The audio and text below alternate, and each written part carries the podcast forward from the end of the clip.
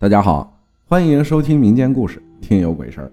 外婆家的佛像，我外婆呢一直比较迷信。从小在我的记忆里，每次去外婆家都会有一个房间单独供着一尊佛像。我看着有点像观音，但外婆说供的是七仙女。大家不要误会，这个七仙女不是咱们认识的神话传说里那七个仙女。外婆说的这个七仙女啊，是一个人。外公在我四岁的时候就去世了，后来外婆年纪大了，舅舅不放心外婆一个人住，就把外公和外婆的房子租了出去，接外婆回家一起住。但没过多久，租房子的那家人啊，就给舅舅打电话，说房子有问题，要退租。他们每天晚上都能听到楼顶咚咚咚的巨响。像是有人在砸墙，可这个小区是个老小区，每栋楼最高只有六楼，外婆家的房子就是六楼，再往上就是楼顶，并没有其他住户了。一连几天都是如此，租户也曾晚上去楼顶查看过，想着说是谁大半夜的恶作剧，结果每次声音响起去看的时候，都没有看到任何人。因此啊，这租户就开始害怕了。舅舅给外婆说了这件事之后，外婆说，因为他搬走的时候啊，没有把七仙女带走，留在了房子里。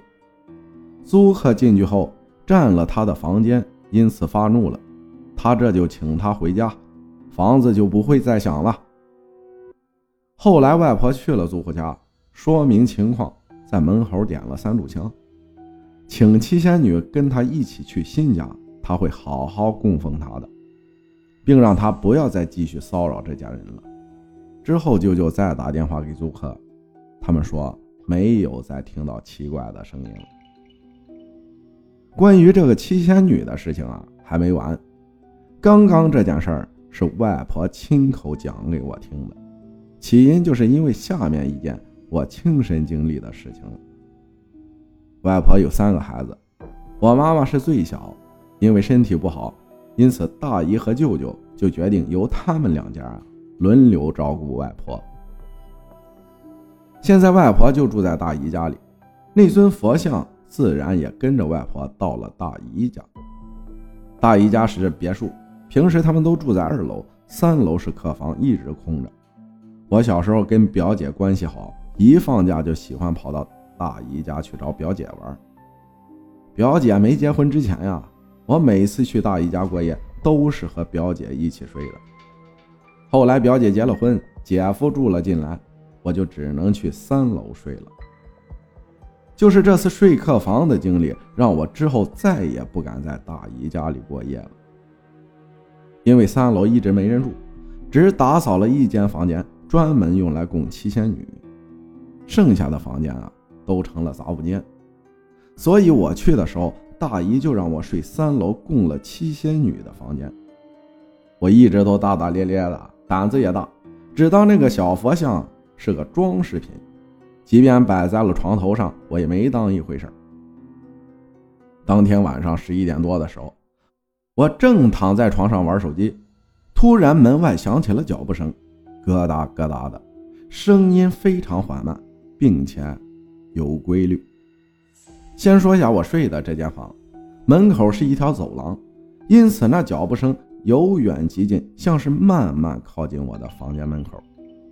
夜里极度安静的情况下，脚步声尤为的清晰。但我只当大姨或者姐姐不放心我一个人睡，上来看看我。所以当脚步声停在我门口的时候啊，我都准备好房门被打开，跟大姨他们打招呼。结果啊，我盯了门口半天，房门并没有被打开，反而脚步声啊又开始往回走了。我又以为说大姨他们怕吵醒我，又走了，于是便继续玩起了手机。结果，脚步声走远之后，又开始往我这边走来，到门口停下，过一会儿又往回走，来回走了好几趟。期间，我喊了一声，没人回应我。毕竟我一个女孩子，没敢开门去查看，只是起来把房门反锁了。脚步声一直在门口来来回回的走了半个多小时。我一个人在房里是越来越害怕，只能把头蒙在被子里，戴上耳机，打开音乐，把音量调到最大，企图掩耳盗铃，用音乐声盖过脚步声。哎，这招果然奏效。我听不见脚步声之后，心里就没那么害怕了。慢慢的，在吵闹的摇滚乐里睡着了。第二天早上起来的时候，耳机里的音乐声还响着。我下楼之后，就和大姨抱怨昨晚门外的脚步声，问是不是他们谁给我恶作剧呢？他们都莫名其妙的说昨晚早早都睡了。结果外婆把我叫了过去。喊我到了佛像面前，让我跪着磕头。虽然我很郁闷，但还是照做了。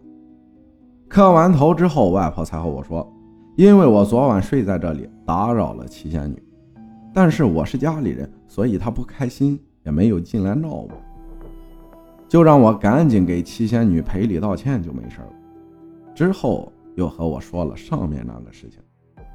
如果不是昨晚我亲耳听见那个来来回回的脚步声，只听前一个故事，也只会当成故事来听。